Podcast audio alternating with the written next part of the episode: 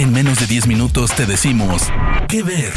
Películas, series, documentales, cortos, stand-ups o shows que recomienda el equipo de Spoiler Time. ¿Qué ver? Buenas, buenas amiguitos de Is Spoiler Time. Mi nombre es Marisa Cariolo, arroba cariolísima en Twitter, y es tiempo de una nueva recomendación en menos de 10 minutos. Esta semana vamos a estar hablando de Emily in Paris, la nueva serie de la mano de los creadores de Sex and the City, pero que ahora nos da una versión 2.0 justamente con la piel y en la piel de Lily Collins. Ella será la encargada de permitirnos viajar con la imaginación a la ciudad de París y trabajar con ella en este trabajo de consultora externa en relaciones comerciales para una empresa de objetos de lujo. Justamente ella, por una situación fortuita, termina reemplazando a su jefa y este viaje le genera un montón de inconvenientes en su vida personal que no se los vamos a expoliar, pero los van a ir descubriendo a medida que avance la historia. Uno de los grandes puntos a favor que tiene la serie, y al igual esto que en Sex and the City, es que vamos a conocer a la ciudad en cuestión, en este caso París, como si fuera un personaje más. Así como en su momento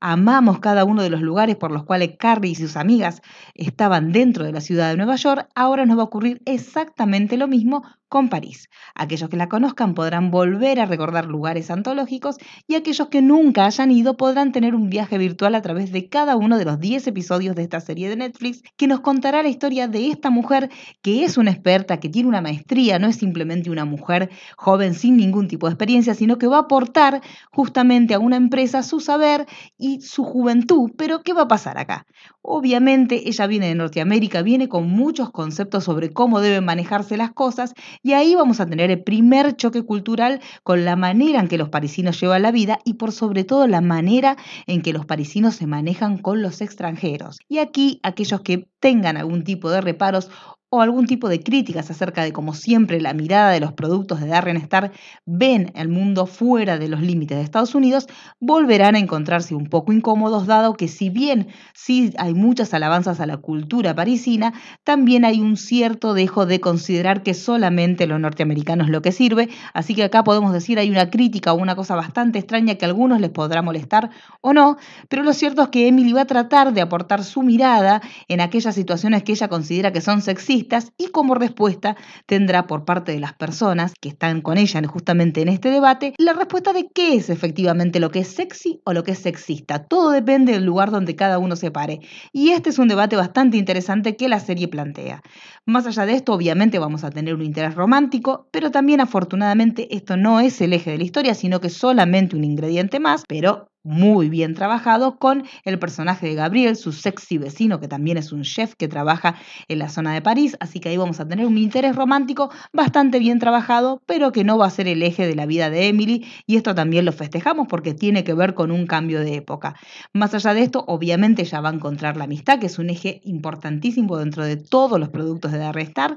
va a tener una amistad dentro de este lugar con una joven que también está buscando su destino y que también está creando su vida, trabajando como niñera y juntas tratarán de justamente mostrarnos cómo es crearse su propio destino en esa edad tan particular y en una edad que también la diferencia del personaje de Carrie Bradshaw, dado que ella es una joven veinteañera y no como Carrie, que era dentro de los 30 años, así que este es otro elemento que diferencia una serie de la otra, si bien las hermanan en esta cuestión de la mujer buscando su destino y buscando su espacio dentro de lo que es la sociedad y sobre todo el ámbito laboral y la realización personal. Otro elemento que es interesante y que vamos a tener una diferencia con lo que ya teníamos acostumbrado, lo que ya veníamos viendo en Sex and the City, va a ser la figura de los influencers que se van a personificar dentro de esta serie y nos van a mostrar toda esta cuestión de la extrema vulnerabilidad que tenemos todos en redes y cómo una imagen puede llegar a perjudicarnos o un simple tuiteo o una simple publicación dentro de Instagram puede llegar a exponernos de manera muy importante y cómo las personas que trabajan en relaciones institucionales de cualquier tipo de empresa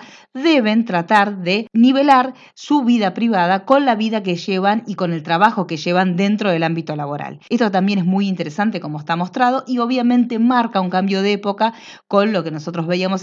antes City, donde las redes no tenían la influencia ni la presencia que tienen actualmente dentro de la sociedad de consumo y sobre todo dentro de lo que podemos llamar como la aldea global. Entonces vamos a tener esta cuestión de los influencers como una clase a la que termina perteneciendo Emily simplemente por empezar a postear esto que decimos, lo que le da nombre a la serie, la vida de Emily en París. Ella termina convirtiéndose en un influencer a contar su propia vida y al darse cuenta a la gente que muchos quieren vivir lo que termina viviendo Emily. Así que vamos a tener una historia justamente inspiradora para muchos, que obviamente va a estar llena de clichés y va a hablar un montón de lo que es la moda, de lo que son las relaciones, y esto responde al estilo de los productos de Darren Star. Entonces, nadie que mire un producto de Darren Star se puede sorprender porque tenga clichés o porque responda a determinada estética, porque es justamente la marca que hace que uno se acerque a este tipo de productos. Aquellos que no comulguen con este tipo de elemento, obviamente tendrán que obviar y no ver, porque van a ver básicamente más de lo mismo con una mirada un poco más moderna, más 2.0, donde no vamos a tener ciertas cuestiones que sí teníamos en Sex and the City,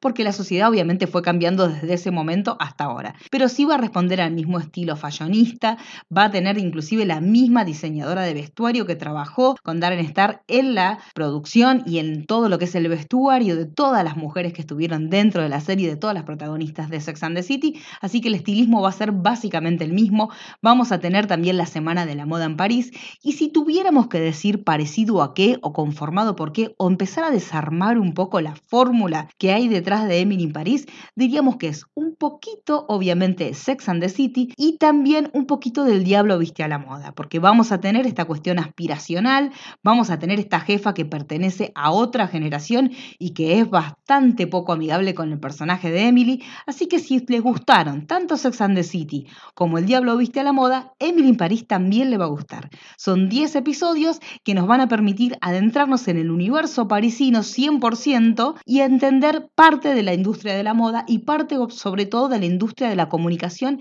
en este contexto social. Así que aquellos que estos dos productos que les acabamos de nombrar no les hayan gustado mucho o directamente no les guste nada, bueno, van a tener que dejar pasar a Emily y dejarla que esté en París y ustedes quedarse esperando otra serie u otra recomendación que nosotros vamos a seguir haciendo en que ver, así que esperen a algo que les guste más. Y aquellos que amaron Sex and the City y amaron El Diablo Viste a la Moda, prepárense para este viaje frenético donde vamos a mezclar texturas, amistades, olores y sabores para conocer la París que todos amamos. Mi nombre es Marisa Cariolo, arroba Cariolísima en Twitter, y nos despedimos hasta la próxima semana con un nuevo Que Ver.